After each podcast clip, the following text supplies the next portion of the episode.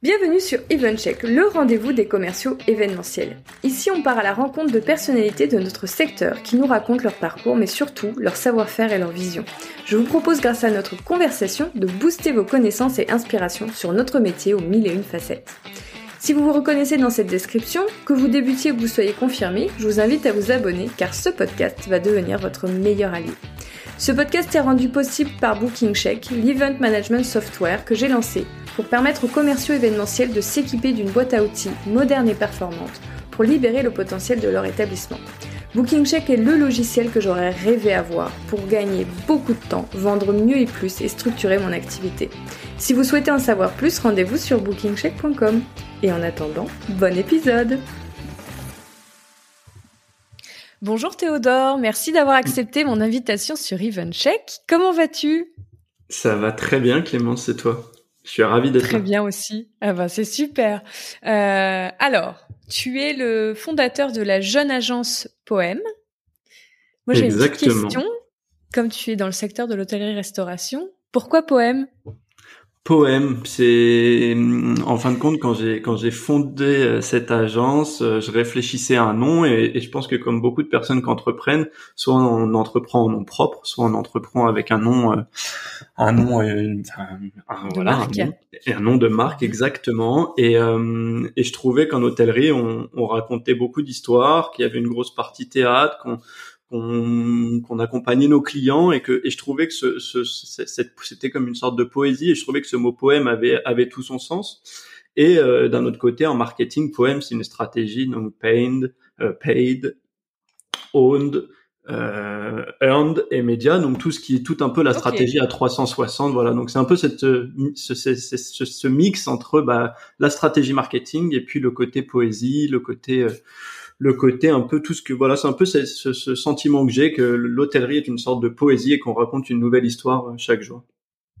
Bah, c'est très joli. Eh ben, merci. J'aime beaucoup ce nom. euh, Est-ce que justement tu commences par nous raconter un petit peu euh, ton parcours et, et, et ce parcours ouais, que tu as avant euh, d'imaginer Poème? Avec grand plaisir. Bon, alors moi j'ai un parcours très opérationnel. Je sors d'un bac général. Je vais, remonter un peu en arrière. Euh, donc aujourd'hui, moi j'ai 31 euh, ans. J'ai commencé l'hôtellerie et la restauration par une mise à niveau. Euh, donc bac général, puis derrière mise à niveau au lycée hôtelier de Blois. Euh, Suite à cette mise à niveau, je suis passé du coup sur un BTS, option art culinaire, art de la table et du service. Euh, j'ai eu la chance du coup de découvrir ce métier à travers des stages par le groupe Accor, euh, principalement en France, mais aussi euh, à l'étranger, enfin en tout cas dans les pays d'outre-mer euh, en Polynésie française. Euh, donc là, j'ai découvert ben, un peu tous les métiers qui, qui, qui permettent, enfin tous les métiers qu'on peut exercer en hôtellerie, donc à la fois de la restauration, à la fois de l'hôtellerie, donc des étages, de la réception, du bar. Voilà, c'était vraiment vraiment des stages de découverte. Euh, et puis moi, je me suis plutôt euh, mis dans la partie restauration. Donc après mon BTS, j'ai financé mes études euh, grâce à de la restauration, grâce à de l'hôtellerie. J'ai fait de la réception, j'ai fait de la cuisine. Voilà, toujours essayer de garder un peu cette, ce mix entre les deux. Euh, et puis, et puis une fois que j'avais financé mes études, je suis reparti en école de commerce pour faire une double licence, donc un bachelor en hospitality management et une licence professionnelle. Euh, Derrière, j'ai eu la chance de partir en Asie. J'ai ouvert un restaurant euh, pour le compte d'Em Gallery dans l'Himalaya où euh, où on était à 3500 mètres d'altitude sur un produit ultra atypique. Euh, oui, j'imagine. Ouais, ouais, hyper hyper intéressant. Et puis depuis depuis ces huit ans, un petit peu, enfin depuis 2015, donc ça c'était en, en 2015. Euh, j'ai toujours eu ce, projet, ce profil un peu bâtisseur où j'ai toujours accompagné des, des, ouvertures, des créations de restaurants, des mmh. ouvertures d'hôtels. Euh, voilà, j'ai plutôt un profil à, à, à accompagner la construction d'une équipe que plutôt arriver dans une équipe et dans un produit déjà bien abouti. Euh, D'accord. Suite à ce retour de du Tibet, enfin de province autonome tibétaine dans l'Himalaya, euh, j'ai repris un poste de responsable restauration sur une ouverture d'un 4 étoiles euh, à Orléans, euh, un petit boutique hôtel. Et puis derrière, euh, j'ai pris euh, un poste en cuisine sur un où j'étais à, l'origine, je suis rentré du coup en cuisine sur un poste d'ouverture de restaurant, sur un restaurant, un, enfin, un restaurant dans un théâtre où je trouvais qu'il y avait une belle comment dire un beau parallèle avec l'hôtellerie où j'ai vu euh, une autre façon aussi, une autre hôtellerie. Euh, enfin voilà, c'était un, c'était un comment dire ça, c'était un restaurant qui qui, qui permettait de mixer cette hôtellerie et cette restauration, mais dans un restaurant et cette fois pas dans un hôtel. Euh, et là, c'était où? Alors là, c'était à Orléans. C'était ce qui s'appelle le Café du Théâtre. C'est un restaurant qui avait fermé pendant longtemps et qui a été réouvert pour redynamiser un peu bah, recréer une offre de restauration dans un théâtre. Et je suis rentré chef de partie pâtissier. J'ai fini directeur de restaurant. Euh, aucun rapport. Euh, mais voilà. ouais, j'ai toujours eu un profil très polyvalent avec la volonté d'un peu toucher à tout.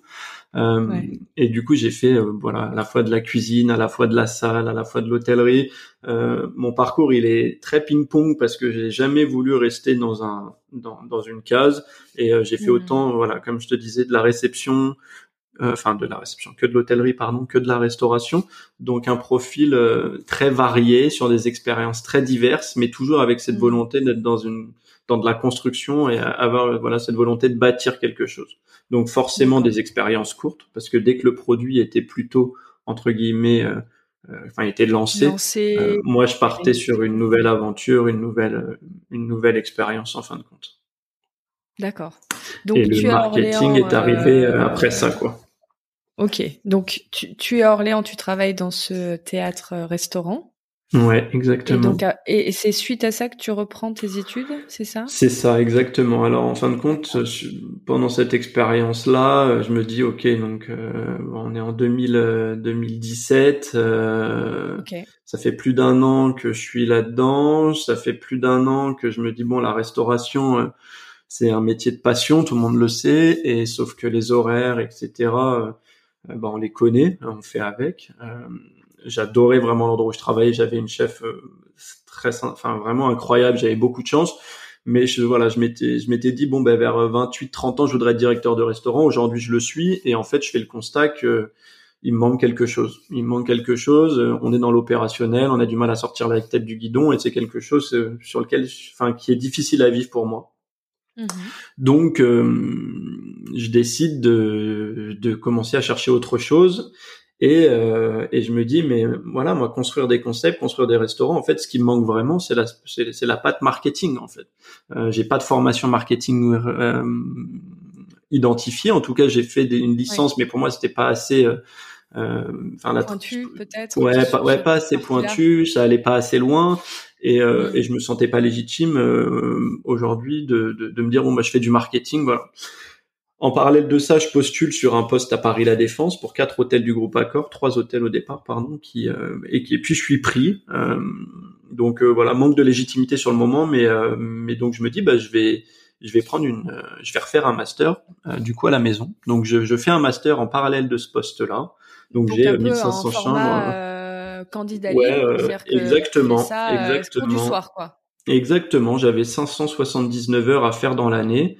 Euh, et donc du coup, bon bah voilà, je serre un peu les dents. Euh, je rentre sur un poste euh, à Paris La Défense, 1500 chambres en gestion, trois hôtels. Moi, j'ai jamais fait de market de ma vie en fait. Hein, donc donc j'y vais vraiment, voilà, jeter dans le grand bain et puis. Euh, et, et, comment comment t'as réussi à te faire recruter sur un poste comme ça? Ça a vraiment été une rencontre des. Ouais, ça a matché avec les personnes que t'as Exactement. Ouais exactement. J'ai eu la chance de rencontrer. Euh, du coup, elle était directrice sales and market qui s'appelait Bérangère, qui est aujourd'hui sur un, un autre produit euh, sur Paris.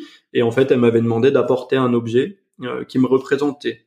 Et, euh, et très souvent, tu sais, dans, dans ces choses-là, en market, dans, dans, ou en tout cas en communication, on amène des appareils photo, on amène euh, bon quelque chose qui est plutôt attendu. Et moi, je me suis dit, de toute façon, le CV, je l'ai pas, autant que je vienne avec ma personnalité. On va être très clair. Et en fait, je suis venu avec un trombone. Je suis venu avec un trombone et je l'ai posé sur la table et euh, et en fait, le trombone pour moi, c'est justement, tu, l'as très bien dit, c'est ce côté couteau suisse. Ça permet d'ouvrir le téléphone quand on enlève la carte SIM, ça permet de réparer un bouton, ça permet de remonter une fermeture éclair, ça permet. Enfin voilà, le trombone, il a une grande polyvalence et je trouvais que moi, ma, ma réelle force, c'était que j'étais un, un passe-partout et que tu pouvais mettre autant sur du 4 que sur du 2 en, en catégorie d'étoiles, que tu pouvais mettre autant en cuisine qu'en réception. Et j'avais toujours voulu garder cette polyvalence-là parce que, avec comme projet à terme, en tout cas quand j'ai commencé, c'était de, de, pouvoir être directeur général d'un établissement hôtelier. et pour moi, il fallait comprendre comment ça se passait pour pouvoir piloter une équipe. Donc, euh, donc c'est comme ça que ça s'est fait. C'est une philosophie euh, que je partage avec toi. Je trouve que. Ben, je pense que c'est une belle philosophie. De, ouais, de diriger un établissement dont on connaît pas les savoir-faire. Donc. Euh... Ouais, et puis les, les problématiques quotidiennes de, de, chaque collaborateur, de chaque personne. Ouais. Mm. Oui, tout à fait. Euh, ok, donc là, elle te voit débarquer avec euh, ton trombone, avec mon trombone, exactement. Et puis. Et elle est séduite. Elle est exactement séduction immédiate. Euh, je crois que ça l'a fait beaucoup rire surtout et euh, et, euh, et elle m'a fait confiance en fait. Et, euh, et je crois que dans la vie euh, selon toi elle t'a vraiment recruté à la personnalité et elle s'est dit ah oui elle me l'a dit. oui oui. Ouais, oui, oui je suis arrivé avec des chaussures rouges avec un enfin, voilà je suis arrivé avec un profil un peu atypique un peu des boucles d'oreilles un peu en, voilà un peu en dehors des codes. Exactement. Exactement. Et en fait bah voilà ça a matché et puis, euh, et puis j'ai commencé à faire mon trou, mais je sentais que hum, je sentais qu'il me manquait quand même des compétences. Il faut avoir l'humilité de le dire. C'est pas parce qu'on est pris que, que voilà, on a, on a les compétences. Donc j'ai hum, donc en parallèle, j'ai décidé de faire une formation avec euh, VisiPlus Academy qui proposait un master en management de projet digital avec 569 heures de cours à faire à la maison. Et, euh, et en fait, j'ai validé du coup mon master pendant cette première année euh, avec 16 ou 17 de moyenne. Ça m'a permis moi de gagner en légitimité, mettre en pratique ce que mmh. j'apprenais et puis des, et puis et puis et puis, euh, et puis porter des projets en fait. Porter des projets euh, est-ce que tu peux nous expliquer un petit peu le, le, type euh, de, de projet justement que tu pouvais euh, mener ou les, les, tâches quotidiennes que tu pouvais avoir euh, quand tu étais sur ces hôtels à la défense Sur ces hôtels. Par, exemple, Alors j'étais sur bon j'avais par exemple pour pas les citer il y avait le plus grand Mercure d'Europe qui est le Mercure Paris La Défense. Il y avait le Novotel Paris La Défense qui est sur le pont de Neuilly euh, sur Paris et il y avait le Mercure Grand Arche qui est à Nanterre. C'était trois établissements du groupe Accor managés, donc Accor Invest. Mhm. il y avait une grosse partie. Bon, aujourd'hui, on, on, le sait. Moi, j'aime dire que dans un groupe hôtelier comme les groupes Accor, les groupes euh, IAG, les groupes etc., les gros groupes, on est des pilotes de Formule 1 et on est 95%, c'est euh, c'est le siège. Et puis nous, 5%, c'est un peu le pilote qui, enfin, c'est l'écurie et 5% c'est le pilote. Nous, c'est un peu ça finalement. Mhm. On a une grande partie qui est gérée par le siège et derrière, on doit travailler avec les outils qu'ils nous donnent, euh, mm. les obligations, les guidelines, etc. Et voilà, moi, mon but, mon, mon, mon job, c'était d'accompagner les sales, euh, bah déjà à leur fournir des outils de qualité pour essayer de choper des deals. Euh, c'est d'accompagner les sales à refondre euh, leurs brochures, euh, à accompagner la création d'événements. Ouais, toute la mm. partie créa, en fin de compte, support de vente. Il y a aussi une grosse partie euh, bah, PLV pour un hôtel aujourd'hui, pour tout ce qui va être événementiel, pour tout ce qui va être panne d'ascenseur, des, des, des, des, des, choses un peu, un peu, un peu, comment dirais-je, un peu bateau finalement. Mais il y a un pilotage au quotidien d'un hôtel qui nécessite énormément de créa. Euh, on était sur une rénovation totale sur un des Mercures, donc il y a eu un gros plan de rénovation ah travaux. Donc il y avait une grosse com à faire. Donc il y avait une grosse com à faire, des, des gros phasages.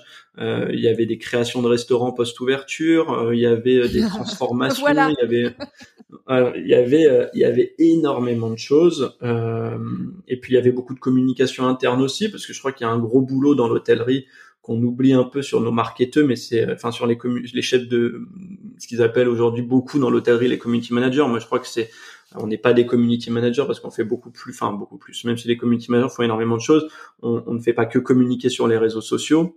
Euh, il y a une grosse mm. part de communication interne et, euh, et mm-hmm. qui est qui est pour moi hyper importante parce que euh, il faut quand même une corrélation entre ce qu'on va communiquer et ce que les équipes vont communiquer elles, par exemple au moment de, des check-in ou des check-out. Mm-hmm. Et il faut cette corrélation entre les deux discours. Donc moi j'ai essayé vraiment de mettre l'accent sur ça. Et, euh, et puis voilà, après bah, du, du, quotidien, euh, accompagner les équipes euh, quand elles allaient quand elles allaient faire des blitz, euh, quand elles vont générer, quand elles vont essayer de négocier des contrats corpo, le pouvoir des réseaux sociaux, la réponse aux avis, enfin tout ce qui va finalement rentrer dans, vraiment une approche exactement dans la notoriété quotidienne de l'établissement. Super. Mm. Ça, ça s'arrête quand? Alors ça, ça s'arrête en 2000. Euh, on est en 2023, ça s'arrête en 2019 parce que derrière, je prends un poste de chargé de communication groupe où je rentre sur un petit groupe hôtelier, en tout cas plus petit qu'Accor, qui, qui était un groupe hôtelier parisien avec des hôtels de, de Nice au Havre. Euh, quand je rentre, ils ont 15 établissements. Donc je rentre, j'étais responsable marketing et communication à Paris et je me dis, voilà, je vais rentrer chargé de communication. Donc je fais, je me dis voilà, le titre a peu de sens pour moi. Je préfère rentrer sur un groupe plus conséquent et avoir une version beaucoup plus support, beaucoup plus transverse sur différents différentes marques. Donc je rentre sur un groupe multi-marque, multi-franchise. Euh, et là, euh, voilà, on a 15 hôtels, 15 hôtels quand j'arrive. Et, euh, et, quand je repars trois ans après, donc je, je, repars direct, enfin responsable marketing et communication, chargé de tous les projets F&B avec 25 ou 26 hôtels dans le pipe. Ah donc euh, beaucoup de création de restaurants, beaucoup d'accompagnement opérationnel des équipes, beaucoup de pédagogie marketing parce que je crois que beaucoup de monde dans l'hôtellerie finalement ne comprend pas ou ne ne comprend pas ce qu'est le marketing réellement. On, non, et, on, et, on, le et on le rend pas lisible. Exactement. je suis entièrement d'accord avec toi. Donc une grosse vulgarisation de nos métiers. Ouais, ouais, bien sûr. Non, mais je suis à 200% d'accord avec toi là-dessus. Donc voilà, moi mon job ça a été déjà de vulgariser nos métiers, euh, de le rendre très actionnable. Pourquoi est-ce que le marketing est utile pour vos établissements? Et donc j'avais 11 euh, marques différentes, je crois. Donc quand je te dis multi-marque, multi-franchise, c'était c'était euh, c'était vrai. C'est pas un groupe standardisé, donc il y avait beaucoup de marques différentes. Euh, à la fois du Louvre Hôtel, à la fois du Accor. Euh, si tu veux. Ouais, bien sûr. Il y avait euh, du Best Western, il y avait euh, en termes de franchise, donc il y avait du Best Western, il y avait du IAG, donc il y avait du Holiday Inn Express, il y avait du Krone, enfin vraiment voilà. Et c'est un groupe qui s'appelle HPVA Hotel, qui est un groupe hôtelier multimarque, multifranchise, qui est à Paris et qui a, et qui a des très beaux, enfin voilà, qui a, qui a de beaux établissements. donc je fais ça pendant trois ans, et puis et puis à ce moment-là, je me dis bon voilà, je t'en ai pas parlé, mais moi j'ai essayé d'entreprendre plusieurs fois dans, pendant ces dix dernières années. Euh, en 2014-2015, je lance un site qui permet aux employés en hôtellerie-restauration d'évaluer leurs employeurs sur différents critères, ce qui permettait à un employé d'avoir une vision beaucoup plus objective d'une entreprise, et à la fois l'employeur lui pouvait répondre aux avis et poster des offres d'emploi auxquelles l'employé pouvait justement postuler. C'était un petit peu un business à double entrée, qui, enfin un modèle à double entrée qui permettait d'avoir une vision plus objective d'une entreprise. Les employeurs pouvaient aussi montrer, bah voilà, ici mes employés sont, sont entre guillemets bien traités. On connaît tous les dérives de nos métiers, on va pas les cacher. Et il y a sept ans, enfin huit ans maintenant, euh, voilà, donc j'ai lancé ça, je l'ai pitché, ça avait très bien marché, mais au bout de trois ans, euh, j'ai fermé boutique et je lançais ça en parallèle de mes de mes boulots euh, bah, d'opérationnels mmh. qui sont qui, qui, prennent du temps. Exactement. Et puis euh, voilà, donc je me suis dit que c'était le moment non pas de relancer ce projet, mais d'en relancer un autre et de faire faire vraiment ce que je savais faire, c'est-à-dire euh, bah, de la restauration, puisque mine de rien j'en ai fait beaucoup. J'ai été euh, en, cuisine pure et dure, j'ai fini seconde cuisine en salle directeur de restaurant et du marketing, puisque j'étais dit responsable marketing d'un groupe d'une trentaine de petite trentaine d'hôtels. Donc je me suis dit voilà, en fait, au lieu de faire, au lieu d'accompagner les gens comme beaucoup en marketing et communication, moi je vais les accompagner en marketing et restauration.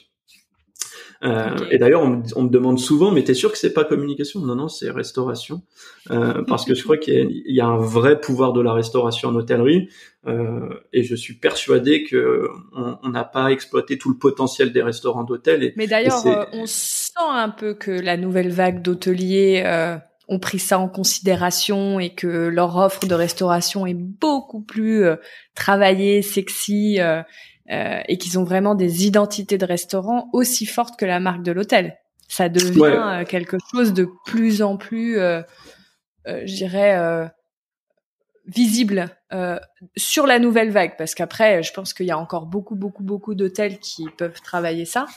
Euh, mm. mais je pense à des euh, expérimental group bah, qui arrivent euh, qui sont arrivés par le bar et la mixologie.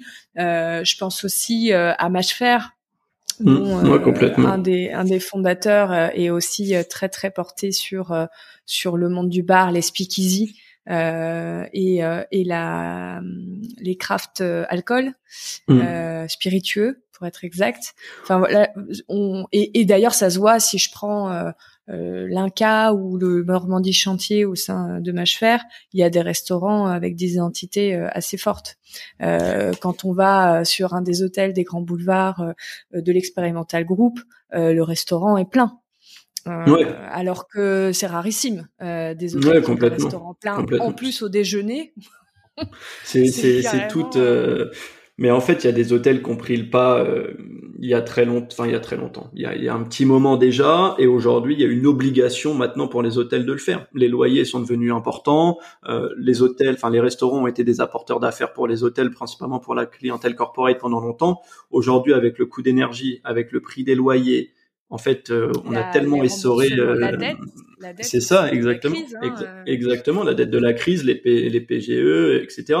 Donc aujourd'hui, il y a une obligation de d'essorer davantage. Donc on a essoré l'hébergement. J'aime dire qu'on a essoré l'hébergement pendant longtemps. Aujourd'hui, on peut l'hébergement ne suffit plus à, enfin, on peut plus se permettre d'avoir un restaurant qui est juste à l'équilibre. Aujourd'hui, un restaurant doit gagner de l'argent. Euh, mm. Et donc pour ça, euh, outre le fait qu'à un moment il va falloir éduquer aussi les Français qui sont pas dans cette mentalité d'aller dans les restaurants, il faut montrer notre produit. Pour montrer notre produit, il faut être pignon sur rue, c'est quand même vachement plus facile. Euh, et il y a une stratégie où il faut arrêter de vouloir faire de l'hôtel, de la restauration d'hôtel il faut juste se mettre en tête qu'on fait juste de la restauration, qu'on propose des cartes qui soient. Ouais, non mais en fait, on j'ai vraiment le sentiment qu'on a que l'hôtellerie s'est mis dans un dans un prisme bien à elle en se disant euh, on a notre de toute façon on ne fera pas de couvert le midi, de toute façon on n'aura que de la clientèle hébergée, donc on leur propose une offre de restauration qui lui plaît avec une salade César, un club sandwich, un burger. Et cette mentalité là, elle a du mal à passer. Euh, Moi hmm. aujourd'hui, j'accompagne euh, pas mal de restos, enfin pas mal d'hôtels euh, et euh, d'hôtels, ouais. Et, et, et, dans ces hôtels-là, très souvent, la première chose qu'on fait avant de communiquer, avant de construire une offre, avant de mettre en place un plan marketing, c'est on revoit le concept, on revoit le produit, parce que très souvent, il est très compliqué. Euh, hmm. Et en fait, on vient simplifier l'offre pour qu'il pour qu'elle soit comprise et qu'elle soit euh... et voilà ce que j'aime dire en tout cas moi c'est que je suis là pour générer des flux humains dans les hôtels et ça passe par le restaurant. Eh ben c'est c'est très clair, je trouve. C'est bien dit et c'est très clair. Alors du coup, euh, on revient un tout petit peu en arrière, en arrière avant de détailler euh, tout ça. Euh, donc l'agence Poème, tu dis mm. marketing et restauration. Donc il y a deux activités principales, c'est ça? Exactement, splitté en une agence et un studio. D'accord. Donc le studio s'occupe de quoi? Alors le studio, c'est j'aime appeler ça un atelier, c'est-à-dire qu'on va venir essayer de trouver des leviers, on va faire un gros audit de ton restaurant, euh, dans ton hôtel, on va essayer de comprendre pourquoi soit il fonctionne et à ce moment-là il n'y a pas de sujet, soit il fonctionne pas et à ce moment-là il y a un vrai sujet et comment est-ce qu'on peut faire pour que ton, ton, ton restaurant devienne durable et performant.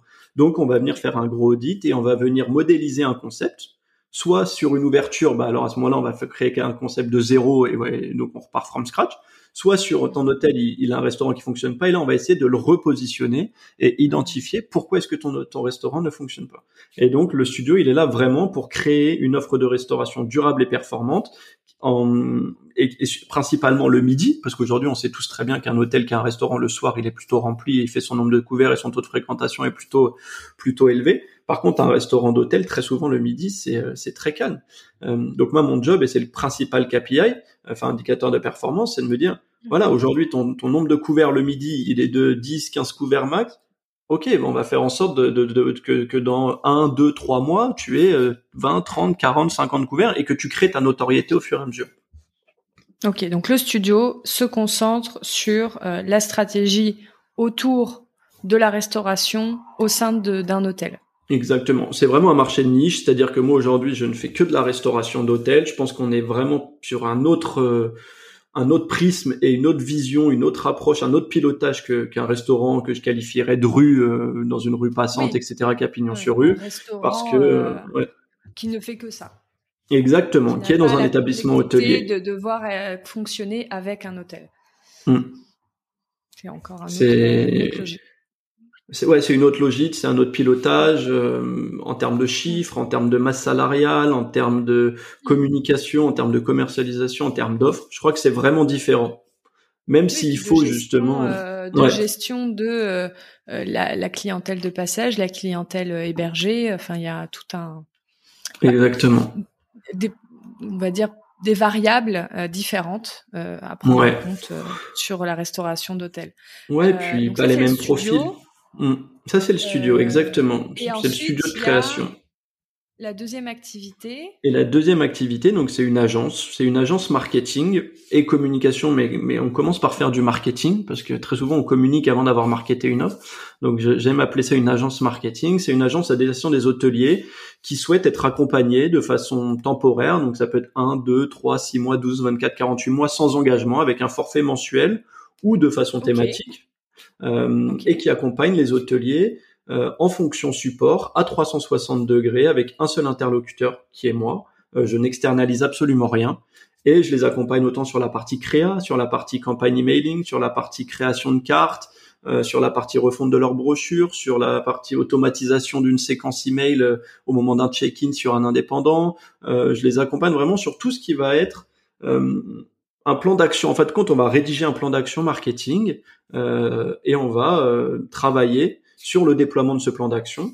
Euh, tout au long de la période donnée. Donc ça peut être, j'accompagne des clients maintenant depuis 6, 8, 10 mois, euh, comme j'en ai, accompagné de façon temporaire pendant 2, 3 mois. Voilà, c'est en tout cas c'est une offre qui donne beaucoup de flexibilité. C'est une offre qui est choisie par 90% de mes clients parce que c'est une offre qui est euh, qui est sans engagement. Et, et je crois qu'il faut arrêter de penser que le marketing est une approche court-termiste. le marketing est une approche long-termiste où les résultats ne sont pas immédiats. En tout cas, je ne crois pas à ça euh, et je suis pas un vendeur de rêve. Euh, moi, ce que je, ce que j'essaie de, voilà, j'essaie d'apporter aussi un peu de pédagogie dans le marketing en disant que faire du marketing, ce n'est pas voler les gens.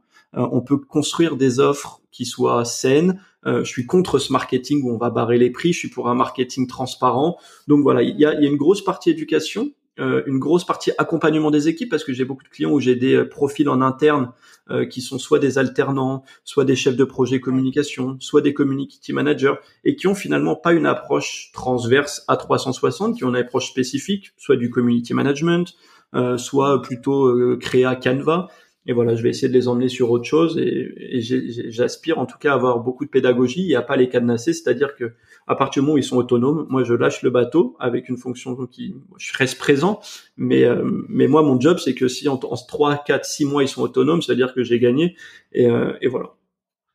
Top. Euh, bon bah on va détailler tout ça alors. avec plaisir. Avec plaisir. Alors, euh, la question à 1000 euros. Oui, dis-moi. je, je, je me recentre euh, d'abord sur le studio. Comment hmm. est-ce qu'on crée euh, un lieu de vie avec un concept durable et performant dans un hôtel? Comment on crée un lieu de vie? C'est quoi les piliers? C'est-à-dire que toi, tu arrives, un hôtel t'appelle, te dit on veut créer un restaurant, on veut faire une refonte de notre restaurant. J'imagine que dans ta tête, tu as un peu une checklist et tu dis ok il va falloir que euh, je vois ça ça ça et ça et ensuite euh, comment tu déroules une fois que tu as ces infos une fois que tu as récupéré mm. de l'info Écoute, euh, il y a alors il y a, deux modèles, mais le premier modèle, comme comme je te disais, c'est from scratch, donc tu arrives sur une ouverture et donc tu travailles avec les archis, etc. Donc ça c'est un peu différent, mais si c'était ok, on va se concentrer sur ce qui est souvent le cas, c'est-à-dire moi mon restaurant il fonctionne pas, ou en tout cas il, il, génère pas assez de cash. Euh, et donc il génère pas assez de flux humains et donc il génère pas assez de flux financiers. Euh, moi aujourd'hui, quand j'arrive dans un dans un restaurant euh, où voilà j'ai été sollicité pour répondre à une problématique, la première chose que je fais, c'est que je regarde la signalétique euh, parce que très souvent un restaurant d'hôtel il est caché. On va être très clair. Euh, à partir du moment, la présence digitale ne suffit pas aujourd'hui à générer des flux. Euh, très Google My Business c'est très bien, etc. Mais il faut une présence que je vais dire digitale, où en gros physiquement je suis visible, digitalement je suis visible, et les deux et les, et, les deux visibilités se complètent. Mmh, ça c'est la première chose. Voilà. ça c'est euh, ça c'est vraiment la première chose. Euh, la deuxième chose c'est euh, je vais je vais on va on va on va déjeuner et on va essayer de comprendre quelle est le, la, la, logique, quelle est l'histoire que le chef raconte dans sa carte. Euh, donc très souvent on se rend compte qu'il y a, y a, peu de cohérence, on se rend compte qu'il y a peu d'identité en fait, et qu'on a voulu plaire à tout le monde. Euh, moi, j'ai vu énormément d'hôteliers qui m'ont dit oui, mais on a mis ça en place et finalement on a un client. Et je leur dis toujours, mais un, enfin, un arbre qui tombe fait plus de bruit qu'une forêt qui pousse. Si vous écoutez un client sur 100 et que vous changez à chaque fois, vous perdez les 99 autres. Et ça, c'est quelque chose, ça peut paraître bête, mais c'est quelque chose qui est très, très courant en fait. Oui, je suis tout. Euh, alors moi, je l'ai vécu ça. Je, je confirme, euh, venant aussi beaucoup de la restauration euh, mmh. comme toi, le nombre de fois où j'ai eu cette discussion.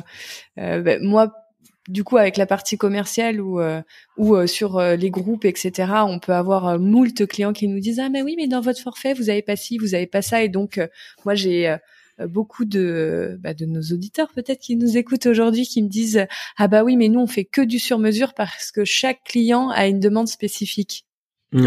Non, non, on, on, fait un forfait. Euh, on en fait, j'en sais rien, de 3 à 5 forfaits euh, mmh selon euh, les formats qui sont les plus demandés, etc.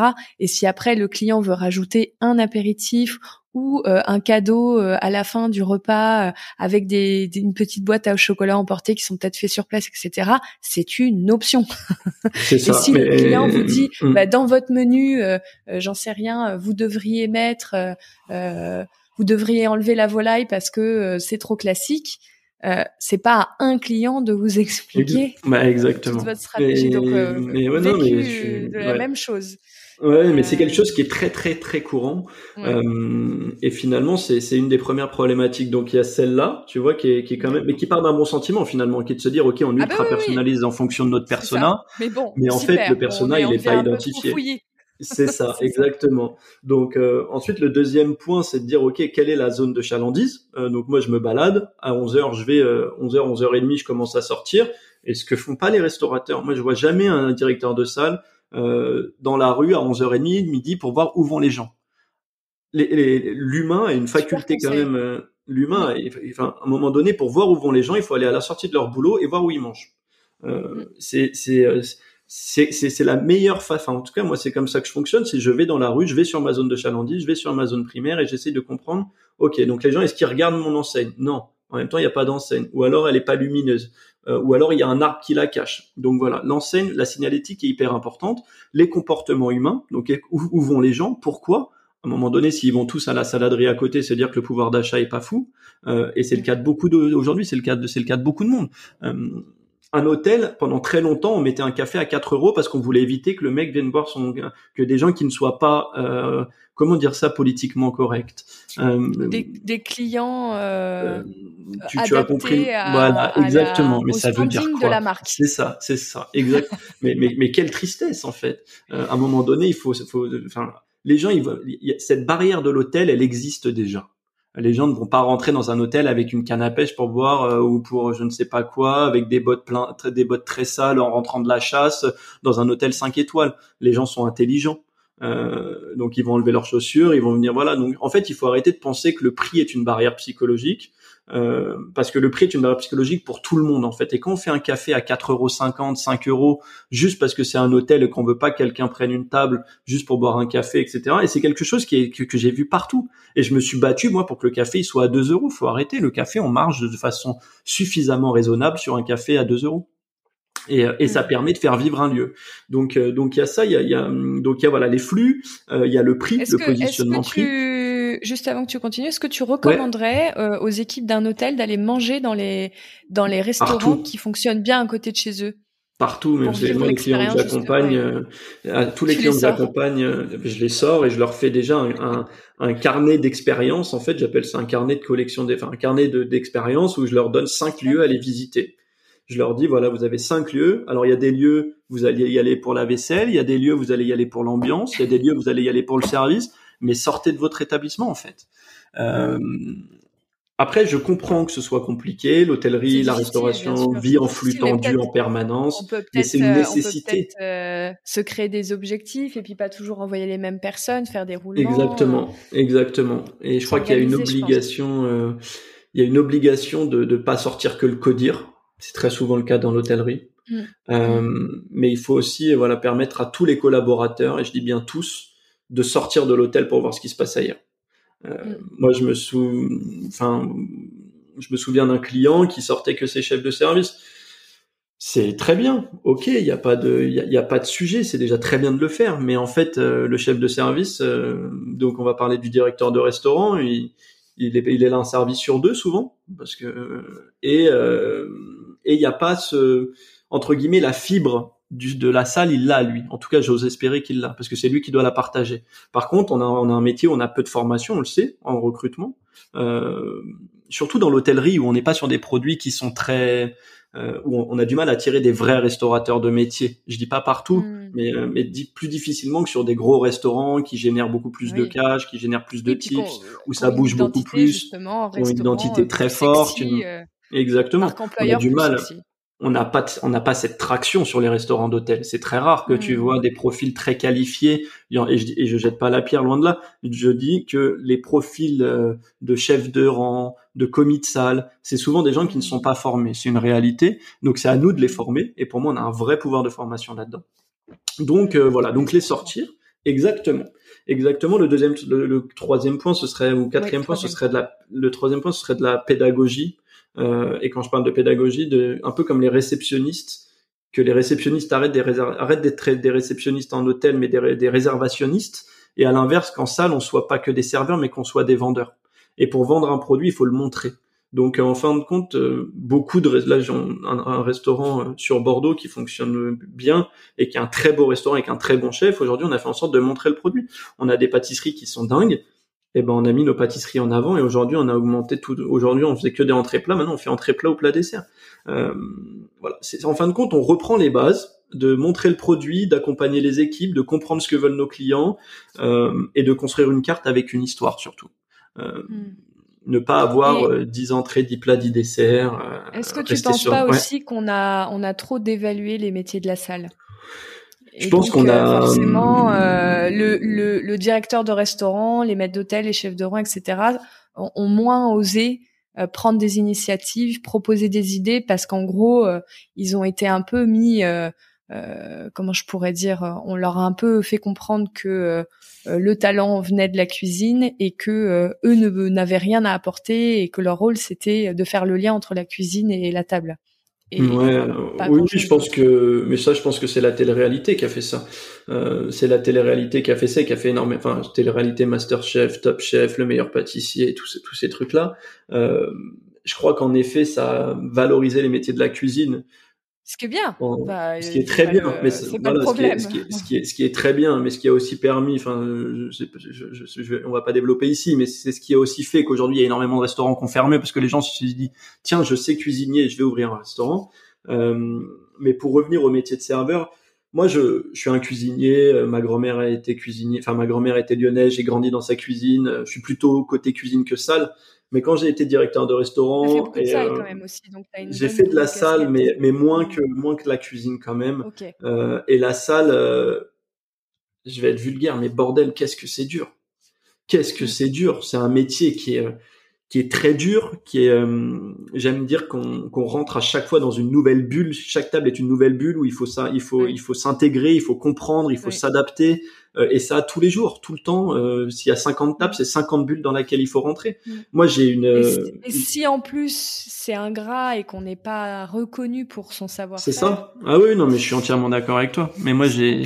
Alors que une salle euh, à qui on laisse euh, aussi euh, exprimer son talent mm. euh, de service, bien sûr. Mm. Euh, peut mettre le feu à un restaurant. C'est-à-dire ah, oui, mais il faut bien faire à manger, c'est quand même la base d'un restaurant. Mais le show qui se passe en salle, c'est l'équipe de salle. Les cuisiniers ah oui, non, pas sortir. et puis généralement, ils aiment pas trop. C'est 50-50. Hein. Ah oui, non, mais clairement. Non, mais c'est 50-50. De toute façon, c'est la guéguerre entre la cuisine et la salle dans tous les restaurants du monde, je pense. Mais ça, c'est l'ego de chacun. Et, euh, et dans la restauration et l'hôtellerie, il y a beaucoup d'ego. Tu penses pas que sur la sur notre génération, on va dire à partir des 30 peut-être moins quand même 30 35 ans ça ça a un peu baissé ou euh, j'ai l'impression que il y a des, il y a, on, a, on a récupéré certains apprentissages, on a, on a tous vécu des stages un peu rock'n'roll où on s'est dit, oulala, là là, bah, si un jour c'est moi, j'ai pas mm. envie que ça se passe comme ça. si je suis aux manettes, je mm. ferais un peu différemment. Euh, et parce que, bah, il y a un problème de recrutement euh, qui est clairement euh, là et qu'il faut euh, aussi bah, calmer les égos de tout le monde en disant bon, maintenant, on va essayer de travailler peut-être ensemble parce que on ouais, c'est ça. Mm. Ouais, non, mais je pense qu'en effet, ça, ça c'est des choses qui évoluent. Il y a de, il y a, il y a de plus en plus de cuisine bienveillante, de plus en plus de restaurants bienveillants. Il y a aussi euh, le, les gens qui étaient pas du tout de la restauration, qui ont monté des gros restaurants et qui ont apporté une vision beaucoup plus business à la restauration et qui a fait beaucoup de bien. Euh, mais c'est quelque chose qu'on voit pas encore dans l'hôtellerie. Euh, hôtellerie, on est encore sur des profils euh, très on a du mal voilà à venir à avoir ce pouvoir de traction et à venir chercher des profils en restauration euh, très qualifiés. Je parle sur des des, des, des, des étudiants de lycée hôtelier, etc. Où ils vont beaucoup mm. plus dans des hôtels, enfin dans des restaurants, dans des belles maisons, etc. Euh, mm. je travaillais pour un hôtel euh, à Paris euh, quand j'étais en market et moi ce que je disais c'est qu'à un moment c'était un hôtel indépendant au nord de Paris et, je lui disais ce pouvoir de traction on ne l'aura pas tant qu'on n'a pas une table par exemple des compagnons du Tour de France où on peut avoir des profils très qualifiés. Et je pense qu'il faut trouver ce levier euh, de se dire voilà pour faire venir des gens qualifiés quelles sont mes opportunités? Rentrer dans un chez les compagnons typiquement ça nous permet d'être de participer au Tour de France et d'avoir toujours des étudiants enfin des étudiants oui des étudiants qualifiés euh, et avoir de la main d'œuvre qualifiée. Et je crois qu'il y a un gros rôle RH dans les hôtels qui est pris en main hein. en tout cas moi chez certains de mes clients c'est le cas en se disant bon on va voir les écoles on va on va communiquer sur notre produit on va communiquer sur nos avantages on va doubler nos avantages aussi et on va essayer d'augmenter ce pouvoir de traction et, euh, et ça, je pense que c'est un gros point aussi. En tout cas, moi, c'est un point sur lequel j'essaye de sensibiliser mes clients. Euh, pour euh, justement parce qu'aujourd'hui c'est les acteurs du restaurant qui font qu'un restaurant est vivant. Euh, sinon c'est très compliqué miser, quand même. Miser, miser sur vos sur vos sur, les personnalités. je crois qu'on a besoin de personnalité surtout dans l'hôtel. Sur vos sur oui sur vos sur vos, talents humains qui vous entourent exactement. et, qui, le capital humain. attendent un petit signal de votre part euh, pour euh, pour oser. Parce que euh, ouais.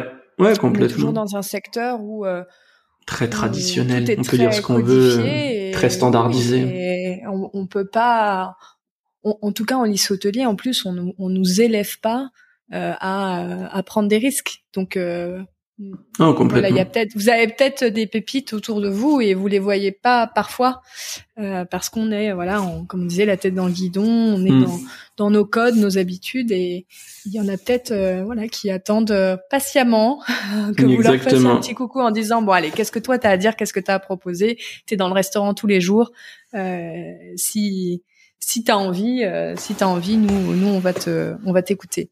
Euh, pour ceux que ça intéresse, parce qu'on va refermer un peu la parenthèse. Euh, mmh. euh talent. Il y a une marque employeur dont moi j'entends beaucoup parler dans la restauration que vous pouvez peut-être aller observer, qui vous donnera des idées. C'est les bistrots pas parisiens, qui je sais a son petit succès auprès auprès des, des, des, personnes, des talents de la restauration assez qualifiés. C'est une marque euh, qui me revient souvent aux oreilles. Donc ouais. euh, voilà, pour info. Euh, ouais, il y a des il y a des beaux groupes de néo-restaurateurs qui se lancent avec cette culture d'entreprise très forte. Ouais, ils ont tout compris. Et, et je pense qu'il y a beaucoup de choses à aller chercher de ce côté-là. Je suis assez d'accord avec toi. Ouais, il y a des inspirations. Voilà, si, si ça vous intéresse. Donc on en était euh, à notre euh, qu'est-ce qu'on regarde avant de pouvoir shaker C'est ça, exactement. Et me euh, dire euh, en, en donc euh, on était au troisième point. Et le quatrième point, non ça c'était euh, le troisième point c'était la pédagogie, le quatrième point t'allais me parler de prix, non? Ah Ouais, je te parlais du positionnement prix où je te disais qu'il faut arrêter de mettre des cafés à 4,50 pour éviter euh, de filtrer la clientèle. Euh, et le cinquième point, et je pense que ce sera, en tout cas, c'est d'avoir une, approche marketing à 360 degrés, c'est-à-dire une histoire, c'est-à-dire une ambiance olfactive, c'est-à-dire euh, une de la musique, le pouvoir de la musique qui est hyper important. Hmm. Euh, en fait, c'est les, ouais, mais tout ce qui va être sound design, light design, enfin tout ce qui va en fait faire du lieu un lieu dans lequel on a envie de rester. Il faut arrêter de se mentir. Les gens dépensent de l'argent dans des lieux dans lesquels ils se sentent bien. Et, euh, et si on se sent pas bien chez toi, on ne dépensera pas d'oseille. Donc, faisons en sorte de créer des lieux durables, performants, dans lesquels on veut se sentir bien. Euh, et se sentir bien, c'est pas avoir une belle vue se sentir bien, c'est euh, que les toilettes sentent bon, euh, quand on est à, à, à, quand on a une table de deux à, à 3 mètres du truc. Euh, se sentir bien, c'est avoir des assises qui soient très confortables. Se sentir bien, c'est avoir une luminosité qui soit pas trop agressive. C'est avoir, c'est d'identifier typiquement. moi, je trouve qu'il y a rien de pire dans un restaurant que ne pas savoir qui bosse là.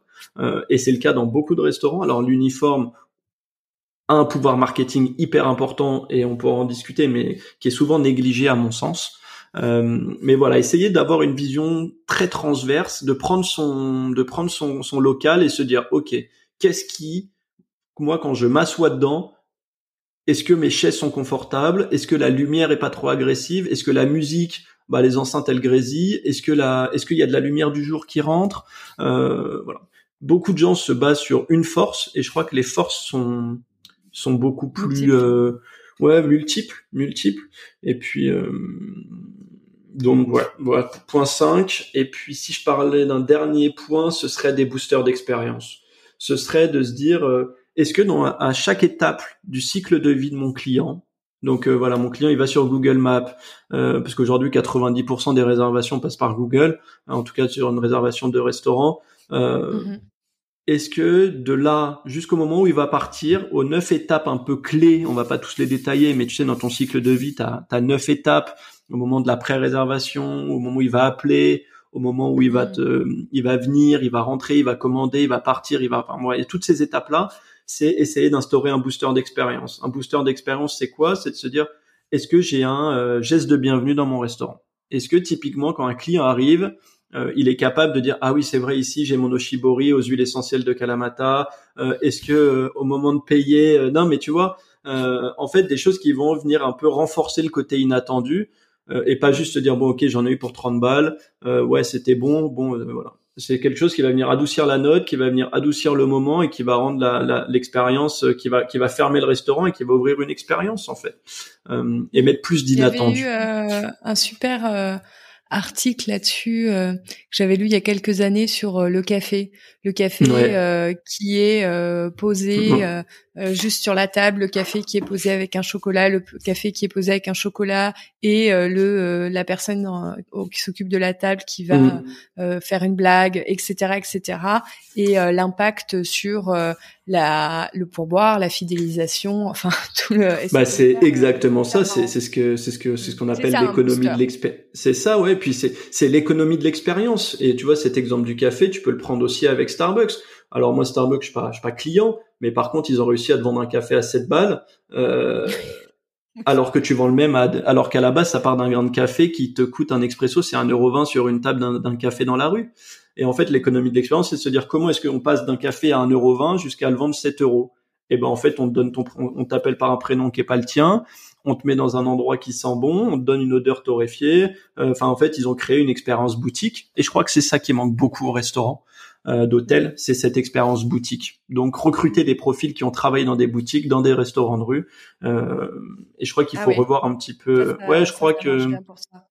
je, je, crois que ça change. En tout cas, il faut apporter euh, des visions de, d'industrie différentes à la nôtre. Et c'est quelque chose qu'on a du mal à faire. Ouais. Euh, tu, tu, tu disais que donc avec le studio, tu étais spécialisé sur la restauration, euh, mm. mais parfois tu utilises le mot euh, lieu de vie. Euh, ouais, parce que parce que pour moi un restaurant doit être un lieu de vie, doit être un lieu de vie, et doit être une destination de première nécessité, doit être un acteur de quartier. Euh, Et est-ce que tu penses que euh, ton savoir-faire peut s'appliquer aussi à des espaces euh, de réunion que parfois certains hôtels ont aussi beaucoup de mal à vendre de plus en plus Ouais, alors des lieux événementiels un peu nouvelle génération qui ne font que ça, qui ont bien travaillé, bah pareil, leur offre, leur expérience, leur design. Mmh. Est-ce que c'est des terrains de jeu sur lesquels tu devrais aller euh, pas forcément. Est-ce que tu penses qu'il y a des choses qui sont euh, semblables euh, sur euh, tu parlais d'expérience boutique. Euh, personnellement, je trouve que ça marche très bien sur une salle de réunion. Complètement. Euh, parce qu'aujourd'hui, on veut dans la salle de réunion, bah, un petit, euh, un petit, un petit, un petit alcove un peu sympa où je vais pouvoir facilement me faire un bon café, avoir des snacks sympas à grignoter, avoir un certain accueil. Je veux que ça soit agréable et beau, pareil, que ça soit confortable. Je veux un petit booster d'expérience aussi de, ah bah, on va tous repartir avec euh, les biscuits de la maison, euh, chaque, enfin voilà, je, hmm. je, Ouais, non, mais je suis à 200% d'accord avec toi et c'est une partie de mon métier parce que alors pour rien te cacher, euh, avant de me en fait quand il y a six mois j'ai pivoté euh, parce que en fait je crois que quand on entreprend il faut aussi faire ce qu'on aime et sur le terrain et, aller sur le terrain de jeu sur lequel on est le plus à l'aise. quand j'ai lancé Poème, la mission du studio de création c'était pas de créer des lieux de restauration durables et performants, c'était de rentabiliser les espaces inoccupés des hôtels. Euh, Je me suis rendu compte qu'il y avait une forte demande sur la restauration, que c'était ce qui euh, moi me faisait kiffer, et je me suis dit bon, à un moment il faut pas tout réinventer, il faut aller là où on est en tout cas le plus compétent. En tout cas, c'est ma vision des choses. Euh, mais j'ai des clients que j'ai accompagnés. Euh, sur une restructuration d'une offre B2B sur des gros parcs, un gros client euh, qui, qui, est en Europe, où je l'accompagne sur toute son offre B2B. Donc, c'est-à-dire euh, quel booster d'expérience on va mettre, comment on va aménager son centre de convention, comment on va aménager ses salles, quelle histoire on va raconter, euh, comment on va faire pour que les flux, la gestion des flux soit la plus saine possible, parce que quand on accueille plus de 1000 personnes sur des séminaires, la gestion des flux était quelque chose de, de, de très costaud et qui, a, et, qui, et qui est là et qui peut à la fois pourrir un événement comme euh, en faire quelque chose de superbe. Donc, euh, donc je suis euh, à 200% d'accord avec toi sur le fait que ça ne se résume pas qu'à la restauration. c'est duplicable sur toute la partie maïs, c'est duplicable mhm. sur un lobby. Et, et, ce que je pense avant tout, c'est que un hôtel doit être, comme je te disais, un acteur de quartier, doit faire rentrer ses voisins dans son quartier, et pour ça, il doit devenir une destination de première nécessité. Mhm. Et quand je dis destination de première nécessité, c'est qu'aujourd'hui, je ne comprends pas qu'un lobby avec le nombre de mètres carrés qu'on a, où on est, on est un peu entre, emprisonné entre capacité d'accueil pour les groupes, check-out, mais en fait, le truc, il vit entre, allez, 8 et 10 et 16 et 18. Mhm. Et ce que je dis souvent à mes clients, c'est est-ce qu'on n'est pas capable aujourd'hui de créer typiquement, je sais pas, une boulangerie dans le lobby, de mettre un fleuriste dans le lobby, mais en fait que les voisins viennent voir notre quartier enfin viennent voir notre quartier, la plus viennent voir notre ouais. en fait créer une mini ville dans un dans, dans, dans un dans un hôtel. Euh, mettre un marché dans des zones très euh, très urbaines. Euh, mettre des maraîchers dans les lobbies c'est une façon de de, de, de générer de gérer enfin de générer cette traction. Et faut pas faut pas oublier que enfin ces flux ces flux humains deviendront des flux financiers demain. Euh, Bien sûr. Et je mm. et je crois que l'hôtellerie a besoin d'ouvrir les portes, vraiment d'ouvrir les portes et et de et mais je crois que c'est une éducation qu'on doit avoir. Euh, tous les gens qui travaillent, dans l'hôtellerie doivent éduquer aussi leur entourage. C'est ce que j'essaye de faire. Allez passer la porte de vos hôtels, allez voir ce qui s'y passe, parce que chaque restaurant de votre hôtel a quelque chose à raconter, chaque hôtelier a une histoire à raconter, et, et je crois que comme tout, à un moment donné, quand on a une vision, il faut la partager. Et moi, je crois qu'on peut vivre la vie d'hôtel le temps d'une pause déjeuner. Tout à fait. Euh, je suis tout à fait d'accord avec toi. Et d'ailleurs, euh, je me disais, euh, quand euh, on retravaille euh, ces restaurants, est-ce que tu penses pas ou est-ce que tu n'as pas observé que ça a un impact aussi énorme sur l'activité groupe et événement d'un établissement? Parce que pour moi, c'est c'est 80% de la, c'est 80%. Mais d'ailleurs, c'est, tu vois, quand on a retravaillé l'offre d'un dernier restaurant à Paris, on a retravaillé toute l'offre séminaire en parallèle parce qu'il te faut justement cette corrélation entre ton offre, donc tes pauses, ton déjeuner séminaire et ton offre midi, euh, parce que tu peux plus communiquer. tu peux, ouais. Euh, tu peux, tu peux aider un établissement aussi sur sa, sur C'est complètement. De toute façon, euh, quand on construit une offre FNB, mm. on construit l'offre à 360. Donc on revoit mm. l'offre petit déjeuner, on revoit l'offre euh, parce qu'il faut il faut il faut cette homogène enfin il faut quelque il faut une offre homogène en tout cas je crois. Euh, et du coup euh, offre mice donc tout ce qui va être pause tout ce qui va être café d'accueil tout ce qui va être déjeuner trois plats déjeuner buffet etc mais il faut communiquer votre offre F&B en tout cas ceux qui nous écoutent je crois qu'il faut communiquer votre offre séminaire à travers votre restaurant. Parce qu'à un moment donné il faut faire de la martothérapie et pour qu'un nom rentre pour qu'une identité rentre bah il faut la marque, enfin il faut il faut il faut il faut l'appuyer en fait, il faut en parler et il faut arrêter de vendre notre offre de restauration par notre nom d'hôtel parce que je crois qu'on perd beaucoup de pouvoir de séduction. Mmh. Oui, je suis, bah euh, pareil pour euh, pour le le vivre à travers euh, les clients sur Booking Check, mmh. dont j'observe donc je, je vois des plaquettes très régulièrement, euh, avec des offres de journées d'études, etc., euh, résidentielles ou pas, peu importe. Mais c'est vrai que quand euh, la, le, catalogue, on va dire le catalogue d'une certaine façon est présenté au client avec euh, euh, la marque de l'hôtel, la marque des restaurants et parfois même la marque du spa ou de certaines activités où ils font des collabs avec des très jolies marques. Donc il y a une association de marques aussi sur des ateliers qui peut être très positive pour la notoriété de l'hôtel de façon générale, c'est vrai que ça a de la gueule. Et on a cette expérience, je trouve que c'était bien amené ce que tu disais euh, sur euh, la boutique. Parce que mm. tout d'un coup, on se retrouve dans une belle boutique avec des belles marques euh, qui donnent envie. Et on se dit, oh là là, on va faire plein de trucs sympas, ça va être super et on est au même endroit. Qu'on n'a pas ouais, sur la logistique. Mm. tout est là. Euh, ok, donc donc on on, Donc, mise sur, sur la restauration pour de multiples raisons stratégiques. Exactement, exactement. Et je crois qu'un hôtel, enfin aujourd'hui, pour revenir un peu sur la partie événementielle, je crois qu'un hôtel est un très bon outil pour permettre aux clients de montrer leur personnalité. Euh, tu vois, on est dans un, on a, on a des capacités d'accueil importantes, on a un sens du service important, on a euh, des espaces qui sont quand même relativement modulables. Euh, je, je, crois vraiment que l'hôtellerie a ce pouvoir de faire un, de, de rendre un, un événement, enfin, ouais, de rendre une réunion, en tout cas, de le transformer en un événement fédérateur. Et je crois que c'est notre rôle en tant qu'hôtelier aussi, à un moment de, de, de, ne pas vendre que du café avec des croissants au café d'accueil, de ne pas vendre un pause matin avec des produits de quatrième ou cinquième gamme. Et je crois qu'il faut aller beaucoup plus loin parce qu'aujourd'hui le monde évolue et les, et les, les, codes de consommation euh, aussi. Donc, euh, donc j'encourage beaucoup les hôteliers à mettre, à, à faire évoluer leur, leur offre de restauration en tout cas. Voilà. Hmm.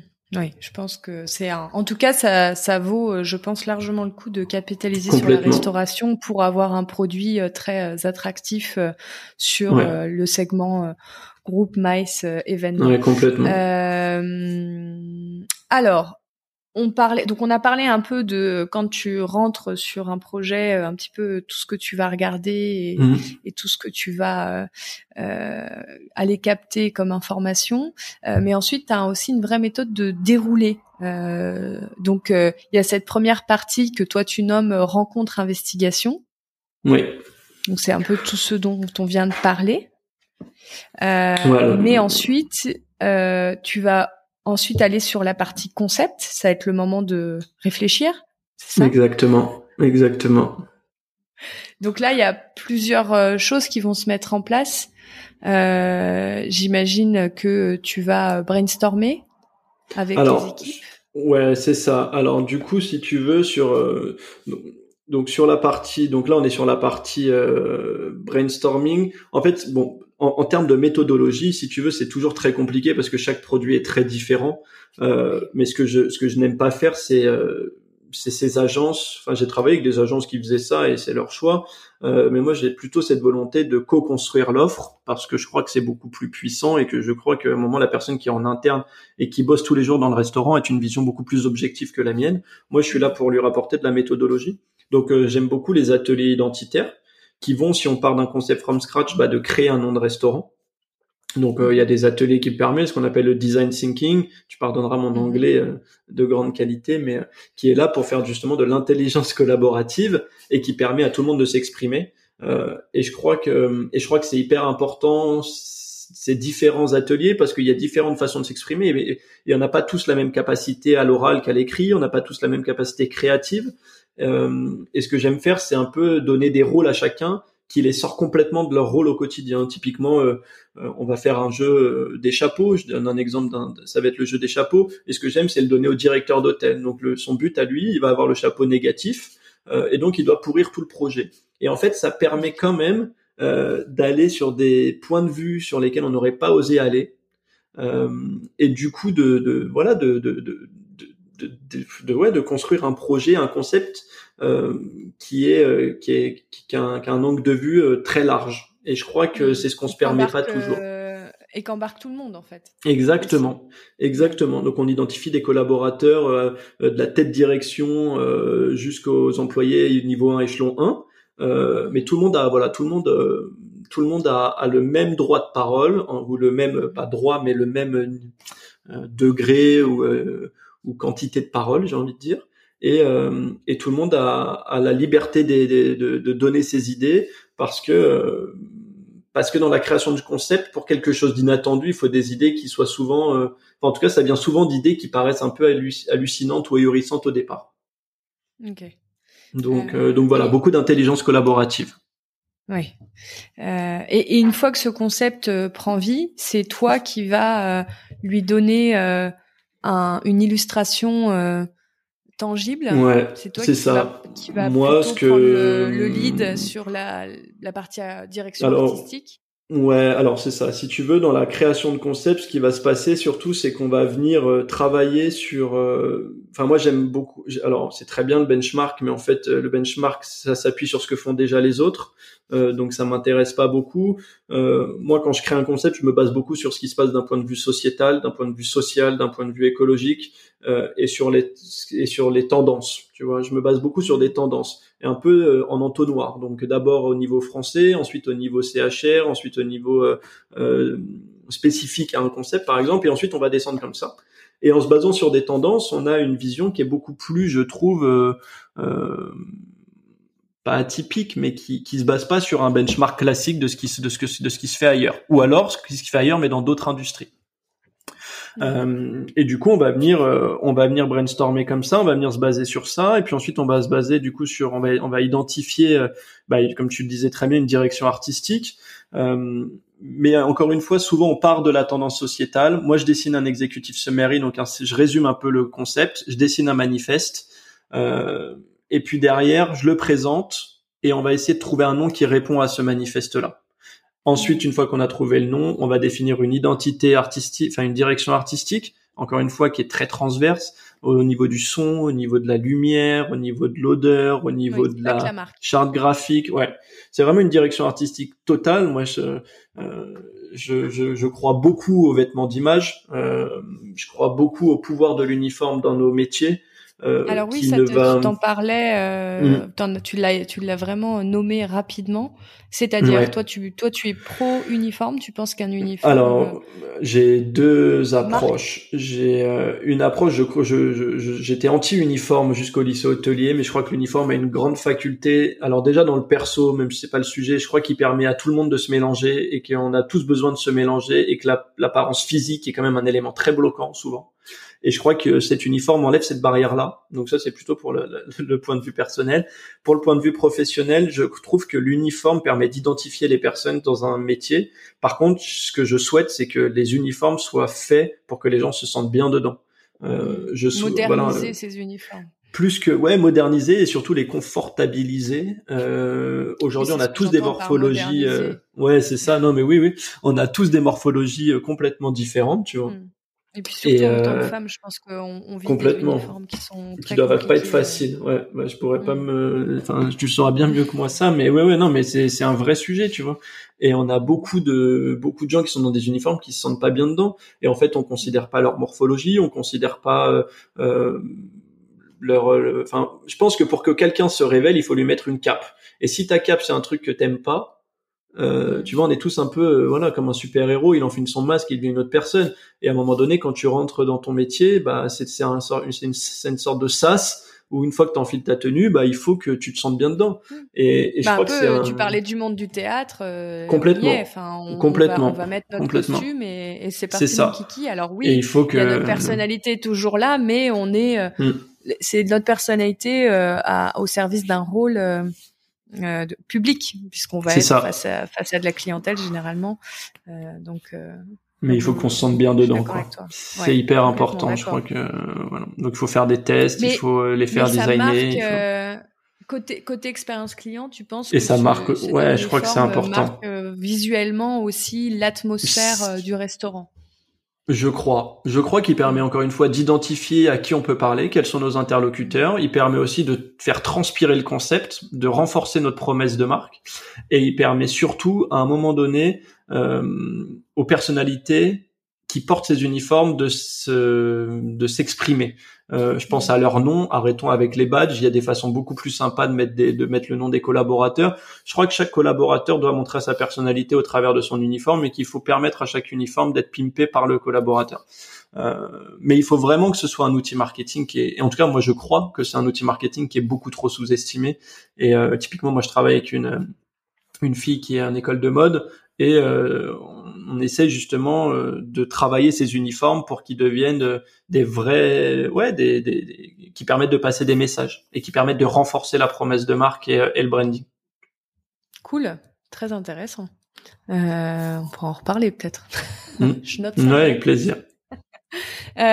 donc, on, on arrive un petit peu au moment où on est prêt à ouvrir. tout, est, tout est calé. Exactement. Et là. Comment ça se passe à partir de là? eh ben là, du coup, je fais intervenir le, enfin l'agence, du coup. Euh, mhm. Donc l'agence est au service du studio, mais aussi complètement euh, dissociée, si tu veux, indépendante, ouais. Euh, et donc cette agence, elle est là. J'aime dire qu'elle est là. C'est une agence facilitatrice du quotidien, euh, qui est là soit du coup pour venir nourrir la stratégie de concept du studio et donc développer une stratégie marketing, une stratégie de communication pour commercialiser l'établissement, partager le, le, message du repositionnement ou mettre en place un plan d'action pour une ouverture, encore une fois en fonction des, des différentes, euh, enfin si c'est une ouverture ou, un repositionnement. Et, euh, et, là, on va mettre en place un gros plan d'action marketing qui va qui va venir euh, bah, qui va qui doit être au service de, de, cette ouverture et qui doit permettre de faire passer le message parce que créer un beau produit mais si personne ne le sait ça n'a pas de sens donc on va travailler un plan d'action marketing à 360 degrés avec toute une partie créa, toute une partie site web, toute une partie distribution, euh, toute une partie visibilité, notoriété. On va mettre en place des plans de fidélisation. Euh, on va aller dans la rue, on va montrer le produit, on va mettre en place des, voilà, on va essayer vraiment d'identifier toute une stratégie euh, qui va euh, qui va permettre à l'établissement bah, de se développer et, euh, et d'attirer, enfin de générer des flux humains du coup et, financiers. Est-ce que pour toi, il y a des outils digitaux sur la restauration qui sont indispensables pour permettre justement cette euh, cette stratégie parce que je me dis ben il faut euh, si on prend euh, des réservations sur un bout de papier ben on peut pas travailler sa base de données client. Si la, la, tu parlais de, de plan de fidélisation. Pareil c'est pas mmh. forcément évident à mettre en place avec ouais, il faut des CRM quoi. des petites fiches cartonnées. Ouais. Non non mais il y a beaucoup d'outils quand tu prends, est-ce que tu as des chouchous? Est-ce que tu en as que tu aimes euh, Je pense aux restaurateurs qui nous écoutent, peut-être qu'ils sont curieux de savoir ce que toi tu ce que toi tu il y a des il y a des il y a des outils qui qui sont bien. Je parle vraiment purement restauration fidélisation. Je pense à Pongo je pense à Malou qui qui permettent aussi à un moment de d'optimiser euh, d'optimiser ta visibilité euh, moi je crois aussi qu'un que sans rentrer dans des outils il y a des choses qui sont très bien. Aujourd'hui typiquement moi je trouve que le pouvoir de alors on dit que l'emailing ne fonctionne plus mais en fait un email euh, c'est beaucoup moi je trouve que en tout cas encore une fois c'est toujours pareil le marketing c'est très personnel. Et moi recevoir des textos de promotion sur mon téléphone je trouve ça très intrusif. Euh, je trouve que le mail est moins intrusif et je trouve que le pouvoir du mail c'est pareil c'est très personnel. Je, je voilà c'est ça. euh, donc en, donc comme ça on fait des donc je crois qu'il faut, il faut encore une fois adapter les outils en fonction de la cible. Je crois qu'une clientèle très corporate le midi dans une zone de chalandise euh, euh, business euh, va privilégier le mail euh, et il va falloir utiliser. Mais il y a des outils qui, qui entre, encore une fois, je trouve que l'emailing est un très bon outil pour euh, pour attirer de, de nouveaux clients et je crois que il est très important de se baser sur ses clients existants pour conquérir de nouveaux clients, donc avec des plans de fidélité et, euh, et encourager nos clients à devenir des ambassadeurs de nos marques. Euh, mm. Ça, je crois que c'est hyper important. Euh, le, du coup, l'outil de gestion de réservation pour toi est un indispensable pour avoir une base de données clients, non? Bien sûr, un outil de réservation. Là, pareil, j'imagine que ZenChef, c'est Ouais, alors ZenChef. Oui, alors pas, j'ai pas de reco majeur parce que il y a, il y a, il y a euh, je, encore une fois, c'est, j'ai des établissements qui étaient très staffés, qui voulaient pas bosser avec ZenChef parce que les réservations elles tombaient par mail euh, et, et, derrière c'était compliqué de gérer, enfin d'associer entre ce qui tombait à la réception, etc. Donc tu vois, il y a des, moi ce que j'ai vu en tout cas de mon expérience, c'est qu'il y a des organisations qui sont tellement différentes partout qu'il n'y a pas de bon outil euh, idéal. Par contre, c'est sûr que des outils, il n'y a pas un outil idéal, voilà, idéal. Il y a, pas un outil. Il y a un outil selon, on va dire qu'il y a chaque établissement a son outil. Exactement. Et moi, je crois que chaque établissement a sa solution. Euh, par contre, chaque établissement doit trouver une solution. on peut peut-être euh, juste redire parce que je trouve que c'est un point important d'aller mmh. vers des outils c'est hyper important. indépendants au niveau de la base de données clients. C'est-à-dire que ça va être des outils qui ne vont pas utiliser votre base de données clients, ou la base de données clients vous appartient. Complètement. Euh, il y a encore des outils sur le marché de la restauration où votre base de données clients ne vous appartient pas. faites bien attention à ça. Il faut que vous soyez propriétaire de votre data. Parce que la data aujourd'hui, c'est de l'or. Encore faut-il l'exploiter. Mais c'est pour ça aussi prenez des gens qui vous permettent d'exploiter votre data. Euh, de votre entreprise. Hein. Si un jour vous vendez votre hôtel, votre base de données clients, elle est valorisée. Hein. Oui, non, mais complètement. Je vous conseille de, je vous conseille de pouvoir la récupérer. non, et puis c'est hyper important à un moment donné de, de se servir. Mais, mais encore une fois, dans le, on, se sert tellement peu de la data dans l'hôtellerie. Euh, mais c'est, euh, ouais, je crois que vraiment qu'il y a un gros boulot où il faut euh, euh hmm. créer un, en fait, essayer de créer une communauté avec ses clients. Euh, autant sur l'hôtellerie que, enfin, l'hébergement que sur la restauration, mais il faut se servir d'outils digitaux pour se simplifier la vie, pour automatiser des tâches, pour permettre de la réservation. Et, et, je vais aussi dire, et pas que, c'est-à-dire que oui, euh, en utilisant un outil comme ZenChef, euh, qui d'ailleurs est un outil indépendant. Voilà, ça fait partie de ceux vers lesquels vous pouvez aller les yeux fermés. Bien sûr. Euh, mais c'est ce type-là que vous devez euh, chercher. Euh, va vous permettre d'avoir une base de données client. Cette base de données client, elle est très facilement exploitable parce que vous pouvez la télécharger ou connecter ZenChef à vos outils d'emailing, etc. Et elle vous appartient. Donc vous ferez bien ce que vous voulez de votre data et vous pourrez l'utiliser facilement. Ça c'est un point. Mais moi j'ai des souvenirs aussi de directeurs de restaurants avec euh, lesquels j'ai travaillé, qui sont toujours directeurs de restaurants, voire propriétaires de restaurants aujourd'hui, et qui sont de grands, grands, grands, euh, comment je pourrais dire, de grands hôtes euh, dans, dans toute sa splendeur et euh, qui reconnaissent euh, dès la deuxième visite le client qui savent oui ils sont physionomistes hein. ah oui mm. c'est vraiment et ils, ils, ils, se souviennent de qui sont, ce qui, quels sont les points qui vont les, qui vont les faire euh, kiffer pendant leur moment au restaurant, qu'est-ce qui les fait rire, les fait pas rire, mm. et, et, qui tout de suite dès l'accueil, euh, moi j'ai vu ces grands directeurs là qui étaient généralement à l'accueil. Ils n'étaient pas en train de servir, etc. Ils sont devant front euh, front du restaurant et ils accueillent et ils mettent l'ambiance et ils mettent les les, les clients dans un contexte directement. Ouais, non, mais, ils les mettent à l'aise en fait. Ils les mettent à l'aise et c'est une vraie force, mais c'est mais c'est pour ça que la et personnalité. Après, les équipes prennent le relais et, et, euh, et, sont formés aussi pour euh, pour mettre cette ambiance, mais euh, mais donc. Mais il a brisé la glace. L'outil l'outil digital ne fera pas tout. Euh, sur la fidélisation, etc., vos emailing, enfin tout ça pour dire euh, euh que j'imagine que tu es d'accord avec moi, Théodore. Ah oui, il faut que ce soit aussi. Que le digital va tout solutionner. Euh, pas du tout, loin de là. Une personnalité unique et c'est ça. Et, vos équipes aussi, et c'est ça pour moi le point d'orgue. Et autour de vous, il y a des supports digitaux qui vont vous aider à automatiser des tâches qui sont fastidieuses euh, et qui ont peu de valeur ajoutée. Donc, et qui, voilà, les outils doivent être. Mail, euh, Ouais, c'est ça. Non, mais c'est ce euh, exactement, euh, c'est exactement ce que tu dis. Il faut simplement que les outils soient au service de l'humain. Euh, mais il faut un moment aussi avancer et se rendre compte que le monde se digitalise énormément et, et que dans le parcours client, dans l'acquisition de nouveaux clients, le digital bah, rassure. Euh, c'est ça, on veut pouvoir réserver facilement, on veut pouvoir voir le menu rapidement, on veut pouvoir payer aussi rapidement sans attendre à 12 euh, et partager une note à 12 euh, à une caisse au moment de, du, du, départ.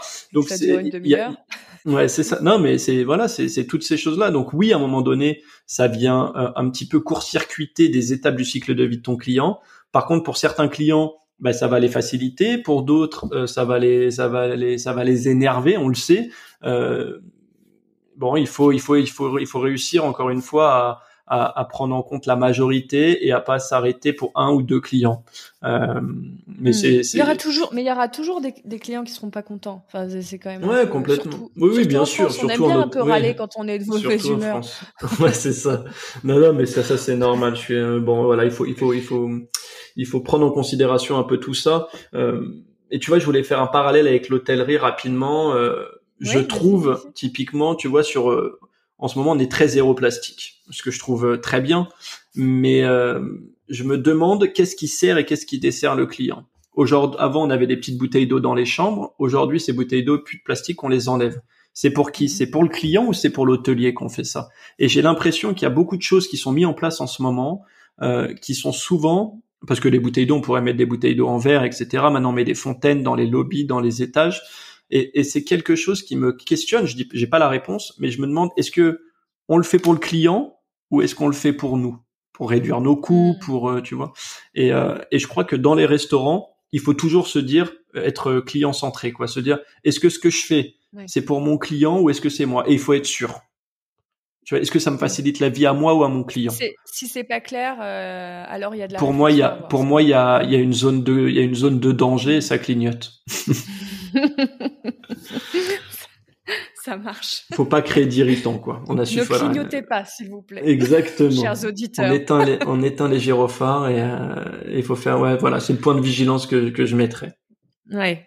Euh, et ben merci en tout cas, euh, Théodore, pour euh, tout ce toutes ces informations, toutes ces idées, tout ce savoir-faire. Euh, si on veut te contacter, euh, tu es très actif sur LinkedIn et tu as plein de super contenus. Donc si vous êtes restaurateur, euh, je vous invite vivement. D'ailleurs, vous soyez restaurateur d'hôtel ou pas, parce que tu as des contenus qui sont assez transversaux. Ouais, j'essaye de, j'essaye de voilà, plutôt partager une vision que que des réussites ou des clients. Ou voilà, je crois qu'on a besoin de de vision dans notre tu es très dans, dans le tips, dans les tendances. J'essaye des, des choses euh, des éléments actionnables, des euh, actions. Allez-y, c'est validé, euh, c'est validé par la team Booking Check. C'est trop cool, euh, merci beaucoup. Vous pouvez, vous pouvez aller suivre plutôt sur ton profil parce que moi je te suis sur ton profil, mais sur l'agence Poème tu postes aussi. Ouais, principalement, non, je, peux, je communique en nom propre, donc je communique avec mon profil, Théo voilà. Bouchot, Théodore Bouchot, ouais, Théodore Bouchot. Théodore Bouchot, pardon. Exactement. Je t'ai raccourci ton, ton prénom. Pas de souci. J'imagine que ça doit arriver. très souvent. très, très souvent.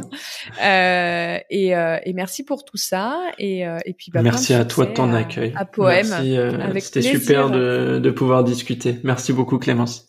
Je t'en prie. À bientôt. À bientôt. Salut.